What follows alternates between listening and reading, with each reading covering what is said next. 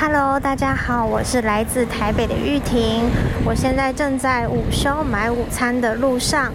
今天 Podcast 的录音时间是台湾时间十二月十七日周六晚上十一点半。新闻内容可能会随着大家收听的时间有所变化，那就让我们开始吧。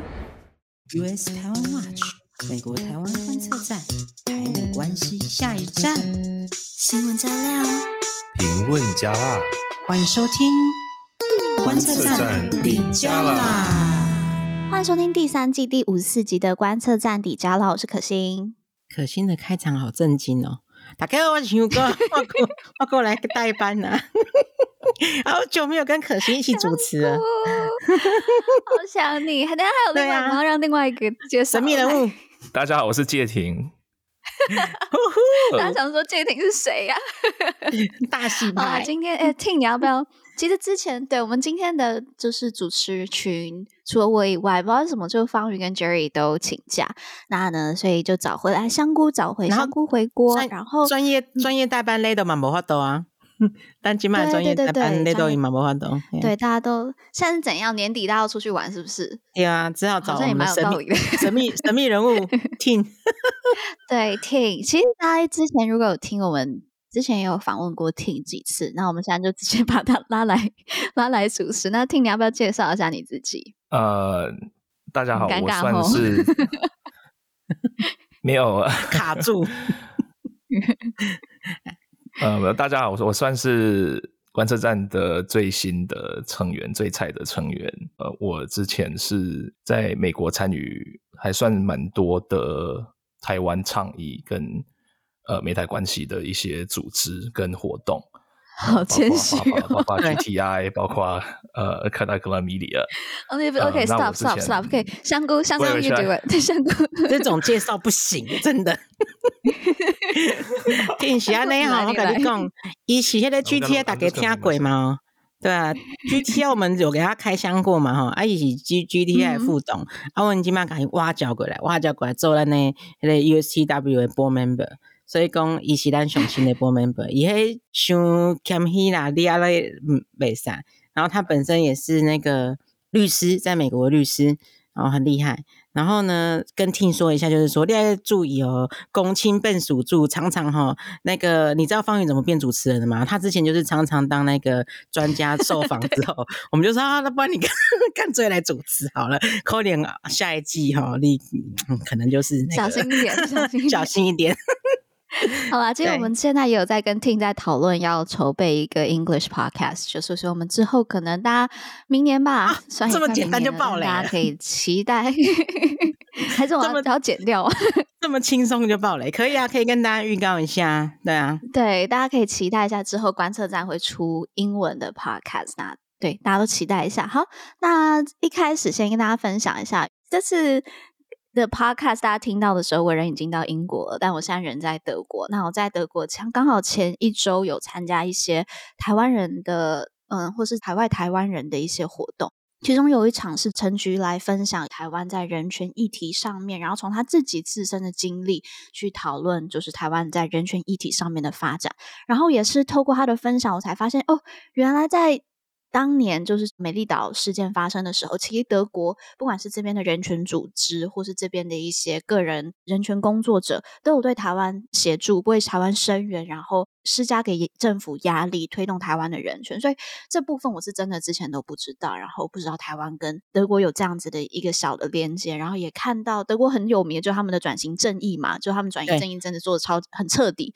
那我觉得这真的是台湾跟德国可以很多。进一步去交流的部分。陈局是那个嘛，现在是监察院长，然后兼国家人权委员会的主席嘛，那那菊姐。对对对，所以讲应该是安内在过去。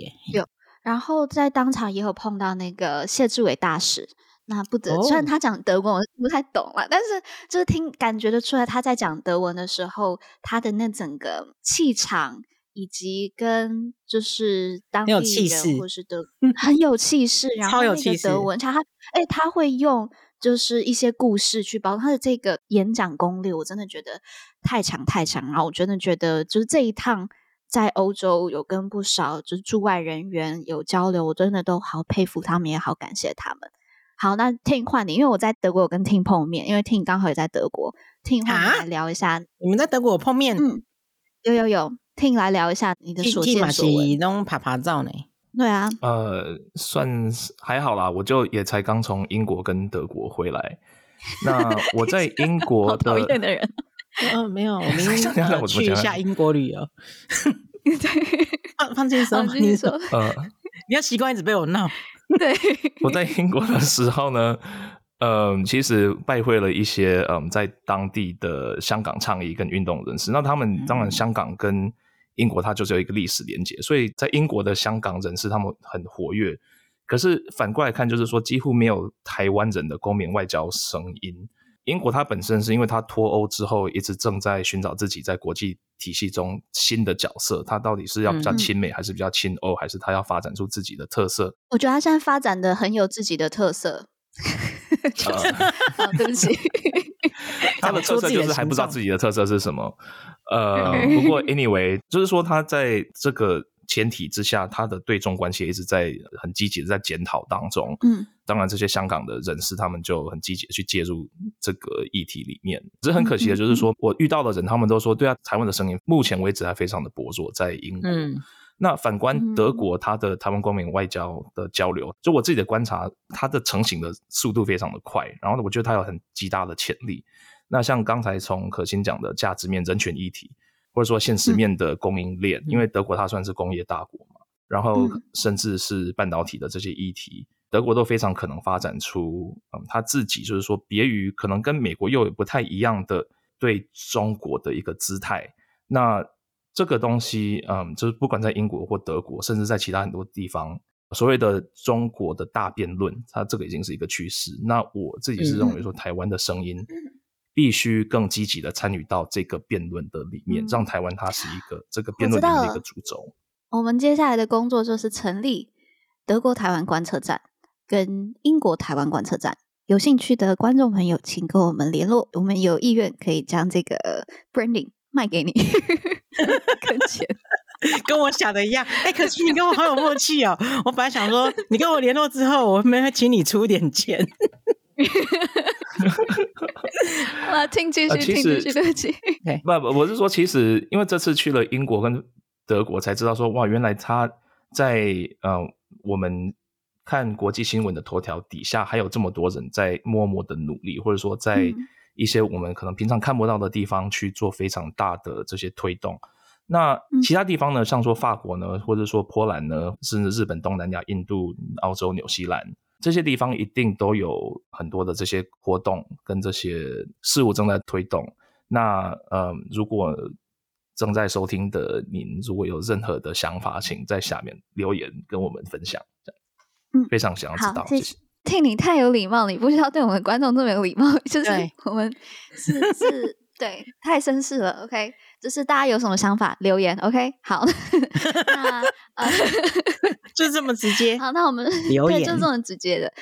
那我们今天的新闻也还蛮多的啦。那在这边 highlight 一下，第一个呢，就是来讨论一下最近美国各州来台湾开办办事处了，来提升地方层级的往来。再来呢，我们要来讨论一下。年末了嘛，那来回顾一下，大家觉得哪一件事情是最大的台美关系议题？那第三个新闻呢？美国新闻的部分，我们来讨论一下马斯克的推特了。好，那我们就进入到我们的第一则新闻。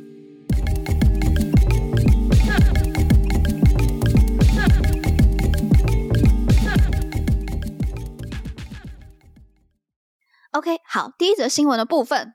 这件事情当然要交给香菇啦，过去都是香菇来帮我们做新闻整理的。好，第一个新闻呢，就讲美国州的层级呢，纷纷来台湾来开办这个办事处。呃，以前的交流层级都是在比较高的层级，现在就降到这个州的层级，来提升这个地方层级之间的往来。那我们就来分享呃一下最近的这些进展。大家还记得八月以来一堆州长访台嘛？包括什么印第安纳？对。然后 Arizona、Idaho，然后签了很多经贸。对对对，就是疯狂打卡这样。嗯、他们可能跟 Ting 一样，就是哎，我顺便去个台湾一下这样，然后就很多人来。对，然后签了很多经贸啊、教育啊，然后人力培训这些合作备忘录嘛，不是韩国语的那种合作备忘录啊。好，还有就是更深的交流了什么呢？就是说，包含在有一个东西叫做 ASOA。美国各州政府办事处协会啊，在八号的时候呢，跟外交部合作来办一个酒会。那 S ASOA 的会长就特别提到啊，最近会有三个州在台湾来开设办事处哦，继刚刚那些州，那我们还有另外三个州，就是包含了 Minnesota，然后宾州跟 West Virginia 这三个州。那接着在十五号的时候呢，那个日经新闻又报道说，拜登政府跟国会考虑在明年秋天开始。会派官员来常驻台湾哦，啊，包括在政府部门工作等等的。那大家还记得呃，我们上礼拜 podcast 里面有提到二零二三年的这个国防授权法嘛？嗯、里面就有提到，就是说派遣政府官员来台湾嘛，那个最多可以大概常驻两年。那第一年学中文，第二年就可以在台湾的行政机关啊，或是立法机关来工作。那这个计划呢，就预计在明年开始实施啊。嗯、另外，这个计划会有一个叫做西太平洋研究 project 的一个东西，就是 The Western Pacific Fellowship Project 的这个 NPO 这个非政府组织来负责，主要来执行。那预计呢，会一年来派会到十个人左右。好，那这个东西呢，嗯，我们一个一个来来说一下。可心，你现在解释一下这个美国各州政府办事协会跟 The Western Pacific Fellowship Project。然后替你来帮忙解释一下，说这样地方层级的往来会有什么样的意义？OK，好，我先讲。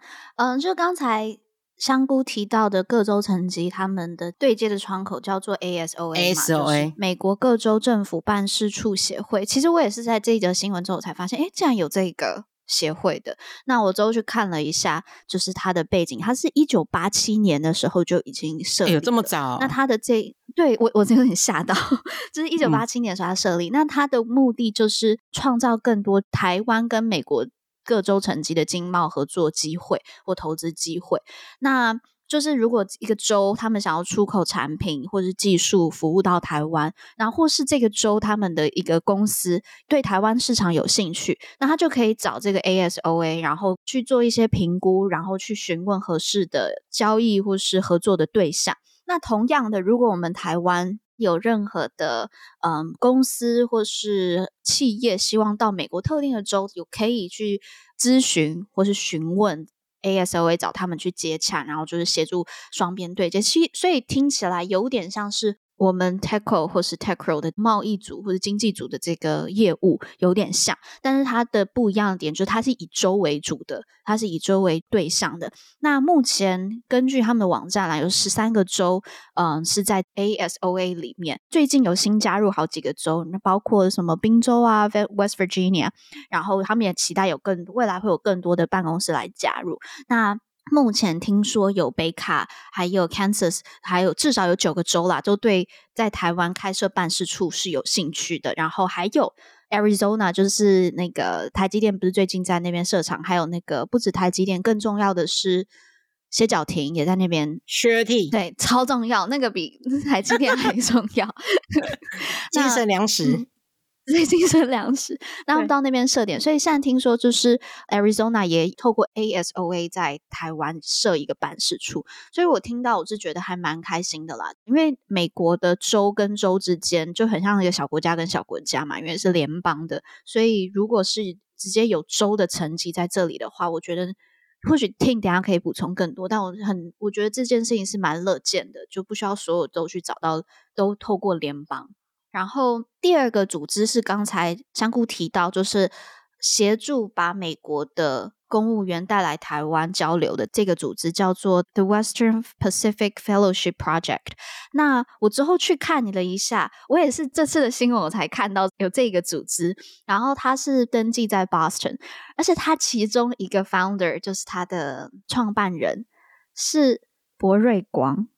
我不知道大家知不知道，博瑞光是二零零六年到二零一六年担任 AIT 的主席。AIT 的主席，嗯，我就觉得天哪，这个也太 perfect！就他过去是在 AIT 担任主席，然后现在去协助更多的美国的公务员或是美国的政府官员来到台湾，他比任何人都还适合做这个工作。然后他这个 program，他设立这个 fellowship project 的的这个。用意，它其实不是只有针对台湾啦，它还是针对整个印太的区域国家，然后希望派更多的美国官员到这些印太国家，深化两边的 working level，就是工作层级上面的关系。因为他本身之前是在 AIT 嘛，那他在 AIT 之前好像还有待过越南，那因为他在 AIT 的时间很久，在台湾时间很久，所以他现在这个 project 蛮注重的就是。台湾，那我觉得这真的非常非常重要，因为之前我有跟 Jenny，我们另外一个小编一起写一个写一篇文章嘛，就在讨论台美现在合作碰到的一些问题，上面就有提到，就是因为长期的这个战略模糊，所以大家有时候在工作或是合作的时候，有一些怕怕的。就是没有这么的有信心。那如果可以提升真的工作层级的往来，就是真的是工作层级上面的互动是互相了解的，过去很多的问题是可以解决的。好，我交给 Ting，好，我感觉 Ting 分析出更多。中间先插一下，就是乡民说什么？因为他现在是政府官员会来嘛，对不对？那政府官员来的话，下面说钦差大臣要来。欸不知道在他们会在哪些政府部门工作，我觉得这样不错。要不要顺便来做个就是行政院长啊，嗯、来做个总统？反正就是 office 要来台湾常驻工作嘛，那你都要来嘛，对不对？你就对啊，我不知道他会去哪些地方啊。等一下，这个这个误会好像好像有点太大了吧？对，我被乱控。好，让好让听讲。好，那我先讲那个周成绩。不管怎么样，就是大家一般会想到台美关系，或者说国家跟国家之间的关系。大家可能就是看新闻条说，哦，今天国会又通过什么法案啊，或者说拜登他又讲了什么话啊，或者说国务院他又发布了什么消息啊。那大家觉得说这些东西好像是这些人他们当天早上一起来，kimochi 就送啊，就刚刚讲哦，我我今天要帮台湾做一些事情，而不是这样子的。OK，就是这些。政策的形成其实都是累积的非常长时间，各派人马的角力跟辩论，跟社会的舆论的方向，慢慢慢慢慢慢慢慢慢慢慢才累积出来。现在你看到的，嗯，新闻头条上的结果。那这些东西呢，就是说，除了最高层级的总统啊，或者是白宫，或者是国会之外，底下的这些面向，虽然说可能我们比较没有办法去。呃，时时刻刻的去关注它，可是它其实某种方面来讲是更重要的。那像以州的层级来讲说，就是美国的州它是具有非常大的自主性，就像可心讲，它其实是一个，嗯嗯嗯、等于是它是其实是一个一个国家。那它因为联邦的关系，它把他们组起来，然后在国际上代表大家嘛。那美国呢，每个州都有自己的税收，然后自己的财政，然后连招商贸易，它都是可以自己管辖州内的事务。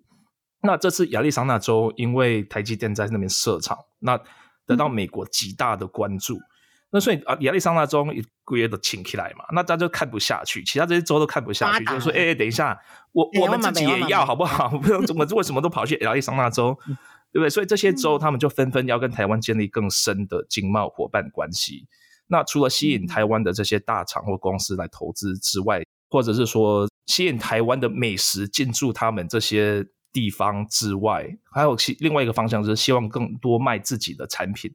那其实呃，美国很多州它对台湾的贸易最大宗的其实是农产品，就是这些东西销到台湾，嗯、所以这些东西他们也是非常积极的在做的。那大家想到说，哎，台湾现在有一个这个地方对跟美国的关系非常的好，那大家应该就积极去推动这个东西。那、嗯、呃，再讲到基层官员，就是说官员的交流这一块，其实我觉得他的。最大的意义并不是说哦，美国的官员去台湾叫台湾做些什么事情，而是这些应该都算是比较年轻的人，他们去台湾待一阵子，在那边住，然后在那边生活，在那边了解，真的了解说台湾的一般的社会的状态是什么样子，然后在台湾文化交朋友，特别是对台湾有好感就对了。那像之前我们可能大家在台面上听过的一些。台湾通啊，中国通啊，这些呃中国台湾专家在华府美国学界，其实最老一辈的这些人，他们在年轻的时候，因为中国那时候是不开放的，所以他们要学习中国跟中文，或者是说跟亚太有关系，他很多人都会跑去台湾，都是到台湾。那、嗯、他们在台湾，当然就是说生活在台湾，对台湾的美食啊，刚才提到的珍奶，哎，那时候好像没有珍奶。不过反正他们就是在台湾，对台湾有产生好感，所以他们之后变大咖的之后，他们觉得说，哦，台湾就是他们会想到台湾这个事情。嗯，可是呢，在中国开放之后呢，就有一个断层，断层就是说那个时候，嗯嗯，没错，就是那个时候有很多当时年轻的官员，他们想说，中国开放当然要先跑北京啊、上海啊，甚至重庆啊，嗯、甚至这些地方去学习当地的。那当然这个是可以理解的，可是这样一来，就越来越就是比较少人会去想到台湾，那这样子对台湾的接触就不多。那有可能导致现在他们对台湾的一些可能迷失，或者是一些误解，或者说一些 blind spot，就是他们可能不会去每次去想到一些什么问题的时候，会把台湾纳入他的考量里面。那所以现在就是为了弥补这样子的一个时代断层，就希望促进更多的这些比较年轻的，可能他在他们事业刚起步的时候，就对台湾有好感，甚至很多人是因为在台湾有交了很多很好的朋友。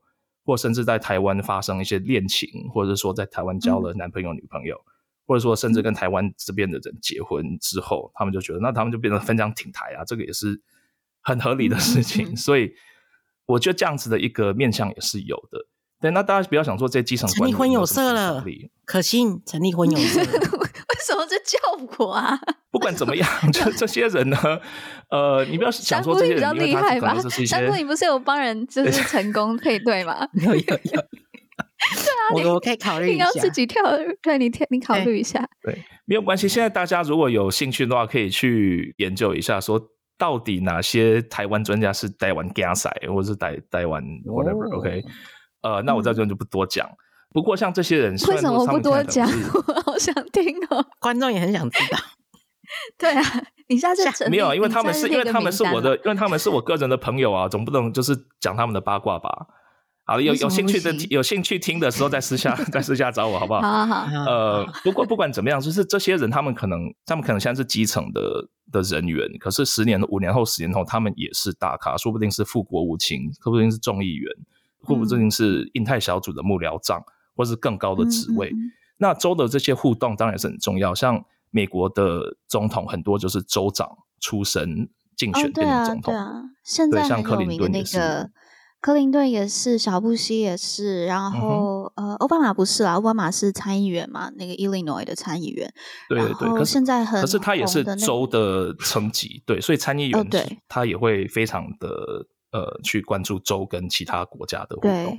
对。还有那个那个现在很红的那个 DeSantis，就是 Florida 的。Florida 州长。的州长，嗯，对，对，所以这真的就是很多州长都是诶。未来可能的总统。所以问一下 Tim，所以他们来台湾是要去政府部门工作的，这点应该也没错吧？就是刚刚可心有介绍，我自己的理解是有他应该算是比较观摩，或者说比较就是做 shadow 这样子。那种概念，对对对，他就是说，嗯、呃，让他去了解说台湾的政府的里面的运作到底是在干嘛。嗯嗯，刚才听在讲，就是各个州不同的那种跟台湾之间的交流或是投资往来，我就突然想到，有一次我跟我爸无聊，我不知道怎么会无聊做这种事情，但是我们就上 AIT 的网站，然后去看他们的招商，然后就看到天哪，有 Cinnabon，然后我爸瞬间就觉得。OK，进事业的第三春，或许有机会。然后我就跟他说：“如果我告诉你，如果你你真的把 Cinnabon 把他带来台湾，我是不知道该怎么感谢他了。但是我真的就是你，You're my hero。就是，但是我爸之后就放弃了，有可能不够爱这个女儿吧。我不知道，所以接下来就 是不要跟谁，拜托他赶快去看那个 AIT 的招商。我真的超想要拜托 Cinnabon 来台湾，好不好？”我真的好想吃，真的。我想要，我想要那个 Buffalo Wings。你想 Buffalo Wings，这个 Buffalo Wings 就可以回台湾了。对对对对对对，开始点餐。好，这个这个这个开玩笑归开玩笑，可是我觉得这个是真的非常重要，因为一般的普罗大众他不可能说，呃，每天去关注国际新闻。可是他如果今天喝到真奶，对，或者今天吃到仙草，对不对？然后就是说，哎，这个东西是哪里来的？然后他看慢慢店家的介绍，哦，台湾，他就知道台湾。我真的觉得啊，说说不如就做了，加油！我交给你了。现在榜跟那个刚才香菇是那个 Buffalo Wing，OK，交给你了。我们进入下一则新闻。好，我们进入第二则新闻。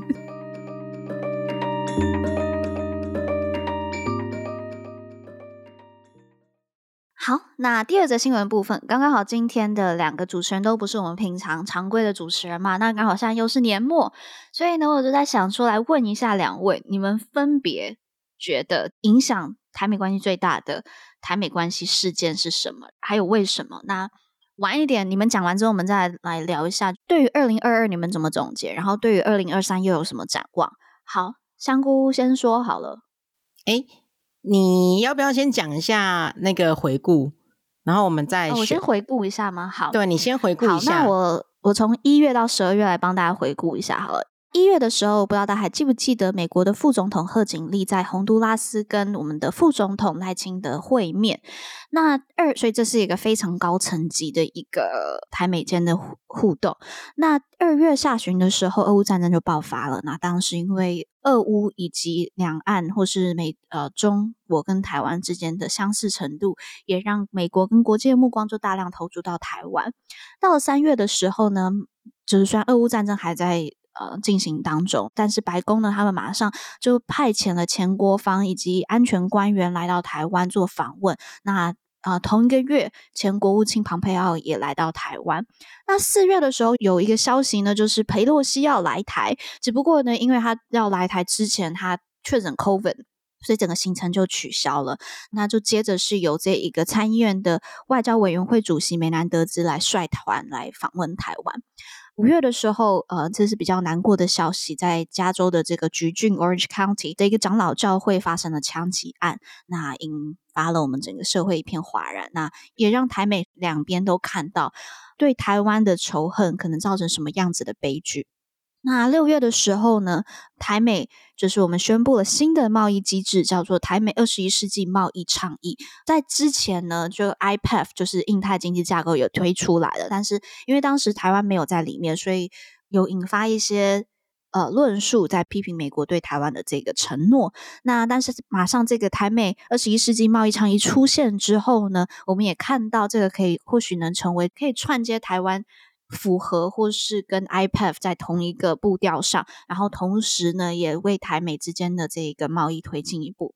那七月八月的时候呢，我想大家应该就是印象非常深刻，因 Pelosi 来台湾，然后接着中国的封锁台湾，还有这些军事行动，都引发了全球的关注。那随后我们看到很多访团在。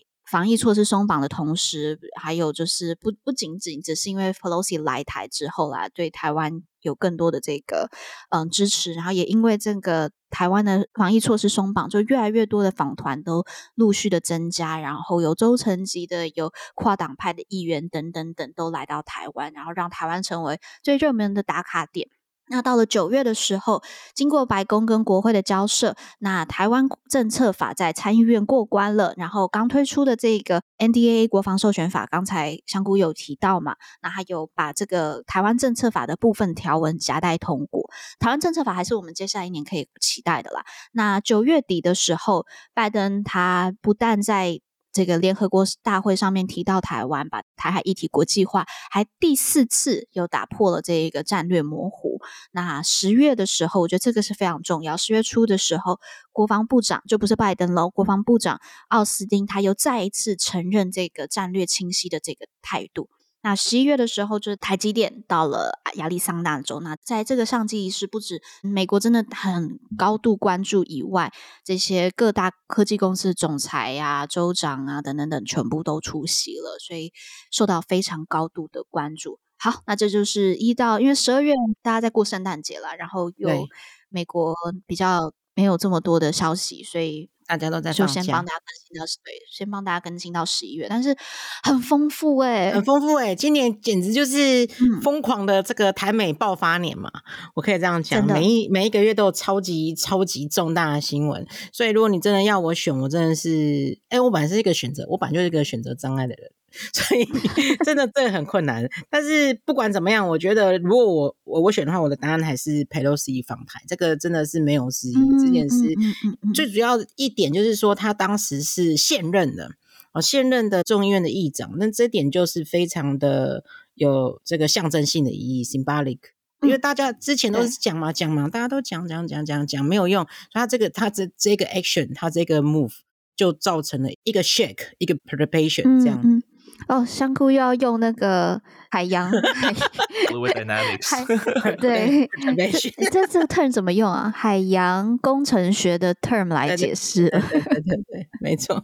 好，那那 Ting 呢？Ting 你觉得就是这些事件当中，你觉得哪一个最影响最大？我先讲一下，就是我其实非常喜欢用海洋工程，然后 fluid dynamics 的概念 去想新闻。我会建议大家说，不要把新闻看成是一个就是单一事件，单一点很多事件，因为它都是一个趋势，right？那它趋势就是它有一个有一个 flow，有一个 wave，right？它那个其实跟海洋工程其实是。Be careful when you're using wave，香菇会很很认真的，这个是不是 wave 呢？它是不是符合 wave 的这个定义？Be careful。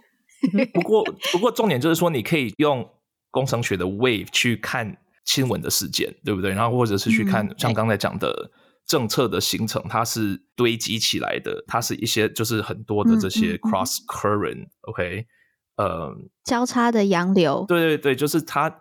这样才会形成出我们现在看到的结果。那如果就是说我要讲最重要的话，其实那我完全同意香菇的讲法。那如果我要挑的话，我会挑俄罗斯入侵乌克兰。虽然说这件事情其实它对台湾并没有直接非常直接的关系，可是我会认为说，如果以后我们的小孩、我们的儿孙辈他们在学习历史的时候，二零二二年的的这一年，他绝对会是写到乌俄战争。以前我们都觉得说中国台湾的这个议题是可以大家好好的讲，或者说大家用一些比较外交的机制，或者说一些谈判的机制可以去控制它的。可是乌克兰的这个事件让我们知道说，你再怎么样去用外交的方法，它总不是百分之百可以确保人民的生命跟安全跟世界的这个秩序的维持。对，那大家对于台湾跟中国的这个议题的看法，也就有一个很根本性的转变。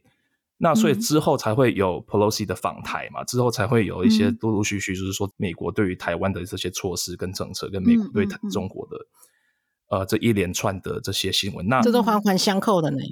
对对对，就是说，因为有这个东西，大家对于台湾它有一个很根本性的转变。嗯，我想要补充一下，我觉得这是。整个世界思考国际政治的方式已经变了。我记得我在以前念国际关系的时候，老师，你一开始去念国际关系，老师叫你读的都是赛局理论 （game theory），right？对。然后我们尝试的把各个角色、各个事件、各个议题去 quantify，去量化它，然后去把大家基于。理性的角度去看，那这个事件会怎么样去演变？没错。但今天你去到国际关系去上课的时候，光我在二零一八年那年研究所的时候，我已经没有在上 game theory 了。我在二零一八年开始上的时候，大家开始关注的是 political psychology 政治心理学。对。因为我们今天在决定的人，已经不是一整个官僚机构，或者一整不是，他已经不是理性的，他变成非理性，或是他是一个有可能今天习近平早上起床，他发现哦，今天血压比较高，OK，那我我觉得你觉得比较危险，他是一个个人的一个 personal decision 了，所以当这个变成一个个人的。决策的时候，这些政治学家他们要去讨论的，并不再是我们没办法再去很理性的去量化它。我们可能会去看他过去的一些成长背景，他的呃个性，然后去从心理学去了解他这个人在做决定的时候他是怎么想的。他这个有效程度是比 game theory 还有效的。那我觉得这个是现在。国际上，当强人还有独裁者成为主要的国际 actor 的时候，我们碰到的一个很大的问题，我们整个国际思考政治的方式也改变了。那我还想要补充一点，就听讲到那个俄乌战争是啊、呃，台美关系数一数重要的事情。在俄乌战争之前，这是方瑜之前提到的，俄乌战争之前。呃，如果你去看民调，如果呃中共青台是否愿意上场打仗的这个民调，跟你觉得美国会不会来协防的这个民调，基本上是挂钩的，就是成正比的。你越觉得呃，美国会来协防，你就越愿意上战场。在俄乌战争之后，发现这两个民调脱钩了，觉得美国会协防的人降低，因为在乌克兰，美国没有直接派兵协防，对，但是愿意上上战场的人是整体的民调是提高了啦。呃，我记得中国跟俄罗斯他们在全球军力指数好像一个是二，一个三嘛，然后乌克兰跟台湾一个是二一，一个是二二，所以我们非常相像。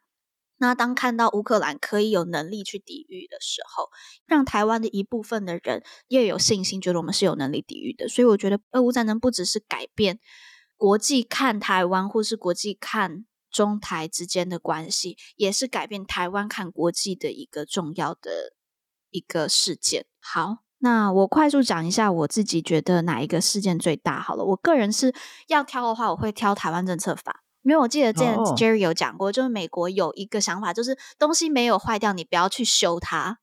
那台湾政策法有一点是它取代了台湾关系法嘛，它是在台湾关系法后更一个全面性对台湾的一个政策，对台湾的一个法案。那其实台湾关系法没有坏掉啊，但是他们愿意去提出一个台湾政策法，一个全新的东西，我就觉得真的是显示对台湾的重视，以及对台湾议题的重新的角度去看。我觉得它是一个很大的 turning point。OK，好，那以上呢就是我们讨论的关于二零二二的大事，觉得哪一个影响最大？那不知道大家有什么想法？那也欢迎大家在底下留言。那我们就进入到第三则美国新闻的部分喽。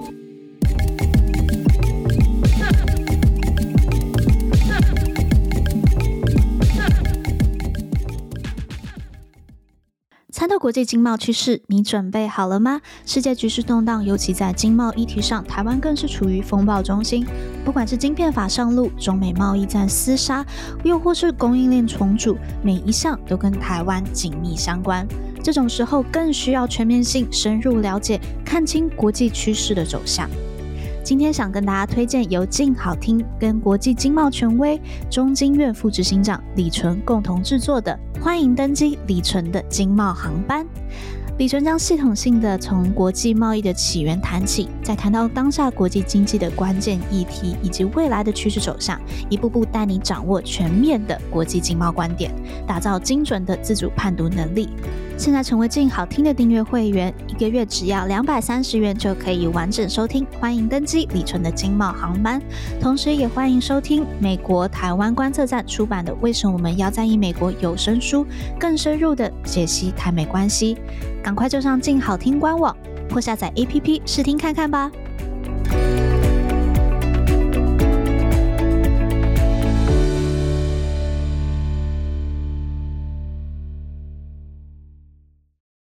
OK，we're back。那美国新闻的部分，今天就由 Ting 接起 Jerry 的工作啦。那要不要介绍一下你要讲什么新闻？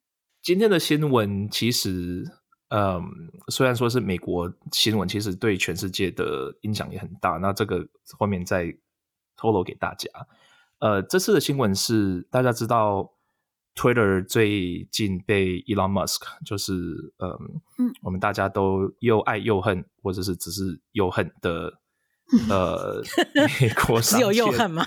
美国商界的 算是一个一个奇人吧。那他嗯来下 Twitter 之后呢，那最新的 Twitter 的这个 drama 就是一批记者的 Twitter 账号在美国时间十五日下午无预警的被封锁。在这波封锁，有纽约时报、华盛顿邮报、CNN。嗯，至少有十位媒体记者。那这些记者其实不仅是记者，他们都曾写过质疑有关 Musk 跟 Twitter 的报道。那这样子其实看起来大家就很容易会下结论嘛。那 Of course，就是 Twitter 的官方他没有给一个明确的原因，说为什么这些记者的账号会被封锁。那 Musk 他在自己的 Twitter 上说，哦，因为这里面有着违反了 Twitter 上面的反人肉搜索的规范，因而被呃暂停账号。就是说，这些人他们去揭发其他人的地理位置，这样子。那嗯、呃，这些记者的账号会封锁多久？那呃，Musk 他回应说只会暂停七天。华盛顿邮报的总编表示说，封锁记者账号，他其实就违反了 Musk 他自己所嗯自诩的，也就是 absolute freedom of speech，就是让言论自由。Yeah，绝对主义者，言论自由的绝对主义者。对，那。这个东西当然，它也引来了算是说政府的一些呃 regulatory or 呃就是政府的它的一些想要就是去关注这个事情，然后甚至可能会、嗯嗯嗯、呃引发一些调查。香菇有要补充的吗？我吗？哦，我跟你讲，最近 Twitter 真的是太严上了。最近每天哦一大堆呃关于 Twitter 的新闻。我想要讲一个，就是嗯，嗯，算比较轻松一点啦。就是大家有之前用过那 Clubhouse 嘛，然后 Clubhouse 它现在比较没有人在用，因为 Twitter 它自己出了一个类似版本叫 Space。然后我前两天。嗯呃，不知道为什么，就是我们 Twitter 的时候，他突然间跳出通知说，哎，有一个 room，然后我就给他跳进去看，然后 Elon Musk 就在里面，他在里面跟大家拉塞，然后里面很多人这样，嗯、然后他就讲讲讲讲讲，然后。讲讲讲讲，他就说：“哎，我要去那个嗯 Tesla 的会了。”然后就想要走，然后就大家就 疯狂堵麦。就是他虽然只是听到声音，没有看到影像，可是那个脑中真的是有那个画面。就大家就说：“对对对，我在一个问题就好。”然后就每个人开始疯狂堵麦，然后就是而且每个人都乱问，就是开始就是很堵麦，就是很多声音 overlapping 在一起。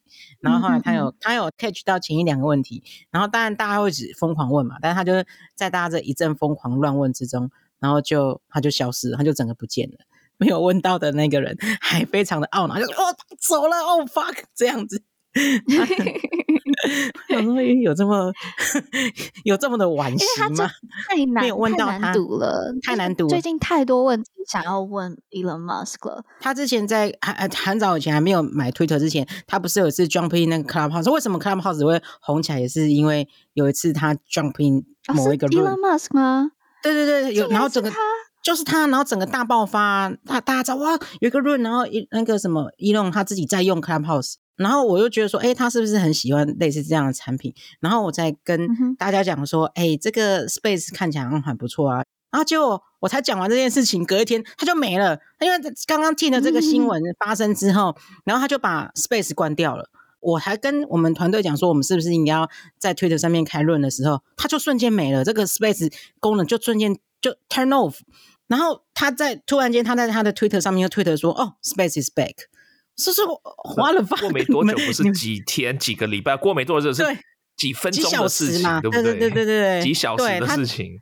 对啊，我就说我的 fuck，这个 Twitter 这么大的功能，它的 on 跟 off，这个 feature on 跟 off 真的是用分钟在记的，颠覆一个软体工程师的想象。对 对啊，我真的觉得好好好，所以是直接 Elon Musk 说 OK 封锁他，然后他下面的工程师就啪封锁他，对，是这样吗？然后对，就是这样，然后想想说，嗯，算了，把它解封，那就把它解封。所以他就是一个 click，就是他自己一个 OK WeChat 不是 WeChat，有可能他自己 WhatsApp 上面，或是他的讯息 Messenger 传给人家一个一个吩咐一个指令，这件事情就就 pass 了，然后不会经过任何 committee，不会经过其他任何审查的过程，然后这件事情就 approve 了。由此由此可见，那个 Twitter 的 engineering 做的多好。对啊，赞叹一下 Twitter 的软体工程师。哎、欸，不要不要小看这个哎、欸，你想想看哦，你一个产品如果能做到全球都是上亿人在用的话，你要一个 click 能把一个 feature 或是某一件事情 turn on turn off，就是全部 across the entire 呃，world 就很很猛，对，蛮猛的，因为你要考虑蛮多事情的。难怪 Twitter 这么贵。当然，在 Prada 上面，食品来讲，我们都有类似这样子的功能啊。像我自己在 Teams，当然我们也是有类似这样的功能。但是不管怎么样，这个都是一个很 risk 的 decision，就是说非到不可以、不得已的情况之下，嗯、我们不会去轻易 turn on 或 turn off 某一个 flag，呃，就是影响到全球的。就这个东西，就像是可心刚才讲说，以前大家是念国关的时候是读 game theory，right？那现在大家是要念 psychology，现在也要念 most of psychology。对啊，因为其实经济学在这几年下来，它也是越来越注重个人的心理，对不对？因为大家就是已经觉得说，嗯嗯嗯、因为以前的这些模型都是它的最底下最核心的一个概念，就是理性思考、理性的行为，right？因为你、嗯、你只有理性行为，你才有办法去预测大家会做什么。可是现在大家就是说、嗯、，OK，人不是理性的，而且现在好像看起来好像 越来越没有决策者也不是理性的。决策者也不理性，然后他的不理性还可以去凌驾它里面应该算是相对理性的制度，对不对？对，那这个东西就是民主制度跟专制个人独裁的制度的差别，对啊。嗯嗯嗯，我也突然想到，就是我觉得我其实最担心的不是只是封锁这些东西，我比较担心的是它会形成在 Twitter 上面的一个寒蝉效应，就是。对于言论自我审查的一个问题。那我就想到之前我跟一个之前一个在担中国担任记者的朋友聊天，然后他就提到就是说，在我忘了他说哪一年，二零一六吧。他说在那之前的时候，只要有一个大的事件，然后他们就会去报道，然后之后他们会拿到党就中国政府提供的一个清单，就是或是一个指指导原则，就是哪些东西不要讲，然后你哪些东西不要去报。OK，所以基本上就是这些记者就是针对他没有讲的东西去挖，但在我忘了他说哪一年，在那一年之过后，好像二零一六过后呢，政府不再给任何指导原则，这个反而更可怕，因为大家不知道那个线在哪里。当大家不知道那个线在哪里的时候，大家会自我审查，大家讲的东西越来越少，越来越少，越来越少。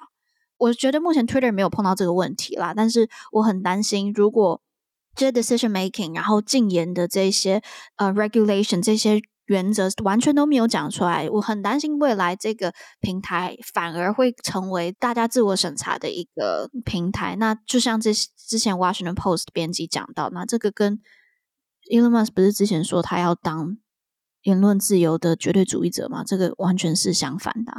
所以说我觉得。我比较担心，下下次在 Twitter Space 上面有读到他，再帮你问一下他的问题，还是你可以自己去上面帮我问？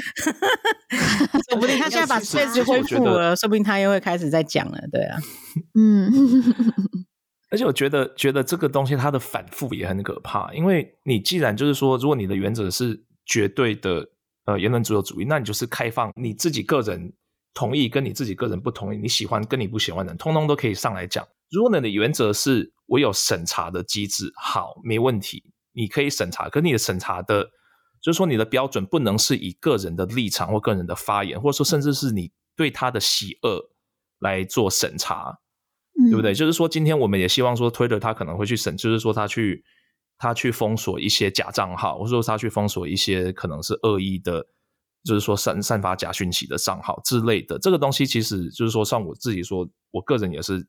支持这样子的做法，对不对？那这样它的危险就是说，今天我是以哦，我是以审查之名，可是我其实是关掉的是我不喜欢的人，然后反而是我喜欢的人，我就继续让他开。嗯、虽然说他可能是就不是法治，而是人治啊。对，exactly。所以这个就是跟我们刚才讲到的俄罗斯跟中国的其实是一模一样的事情。嗯嗯嗯，完全看 kimoji 的。对，这个我觉得现在就比较担心，好像经过我们的新闻最后讲讲讲讲讲到，就是又讲到这个民主跟独裁，然后人治跟法治这样子的一个冲突了。好了，那我觉得大家也可以欢迎留言告诉我们对 Twitter 未来的想法是什么，因为我知道有一些听众在下面就讲，就说或许 Musk 上来，嗯，会有一个很大的翻新，或许给他一点时间呢、啊。这个东西对他真的影响蛮大，因为你看这一今天哎。今天早上的新闻是昨天晚上的新闻，他开始在找其他的 investor 了，就是 Twitter 这件事情，我觉得 Jack 他蛮多的，嗯、他想要找其他的 potential investor 进来推推掉，有有，我觉得有一点点这样子的味道出来，尤其是他开始弄 Twitter 之后，他之前就很不想买啊，就发现太贵了。对对对对对对，尤其他买了 Twitter 之后，他已经抛售了呃四百亿的那个 Tesla 的股票了，他接 Twitter 之后。一直在卖特斯拉股票，也造成特斯拉股价一直下跌。嗯，嗯，然后他这一个人可以牵动很多很重大的那种。全世界。对对对，其实其实最后、嗯、最后我想讲的就是说，Twitter 其实它扮演了一个非常重要的公共财的一个角色，right？它算是嗯，嗯，就像我们以前学法律的时候，他会分说你的言论自由是在私人的领域，就是说我在我的私人的领域里面，我自己是不是可以去规范别人的言论自由？那今天如果你是一个广场。嗯这个应该是可以，你要讲什么都可以讲。问题是现在的至少说在美国，甚至在台湾，很少有这种公共的这种广场，right？你现在要去这种地方，大概是去 mall，right？或是去商场、百货公司。那这个其他都是私人的，其他都是私人的的空间。对，那这样子的话，它的法律要保障私人，就是说他的他的所有权的这些，他可以去控，就是说他可以去规范他自己里面的东西，或者是说他的。公共言论自由的这样子的一个价值，所以这个就会就是一个算是哲学上的一个冲突吧。嗯、对，那 Twitter 它今天其实已经变成是一个媒体在报道，或者说媒体在说我们看到的所有的很多的媒体的报道跟媒很多媒体的那个头条，其实它都是 Twitter 的这些讨论而演变出来的。那 Twitter 它其实它就是扮演了一个公共财、公共讨论的一个广场的一个角色。那这个东西。嗯是不是都就是让 Twitter 的高层 Twitter 的，甚至让 Elon Musk 一个人去决定这个东西，我们全世界要怎么去用这个东西呢？还是嗯，这个东西要怎么规范？这是一个非常大的问题。对，我觉得这也是我们要继续继续关注，也继续讨论。就是我觉得面对的方式，就是不断的。讨论这件事情，不要让 Elon Musk 一个人可以做这个决定。好啦，那今天我们也差不多该 wrap up 了。那谢谢大家收听观测站底加啦，我们会讨论台美关系、国际动态。我们的粉专 US Taiwan Watch 美国台湾观测站也会随时更新台美政治的动态。而这个 podcast 就是来服务现在太忙只能用耳朵收听新闻的你，也会帮各位加料加辣。那听到最后，别忘了在你收听的平台 follow 观测站，帮我们按赞哦。我是可心，我是香菇，我是介廷。我们下周不，他们两个不一定，但是我 下周再见喽，拜拜，拜拜，拜。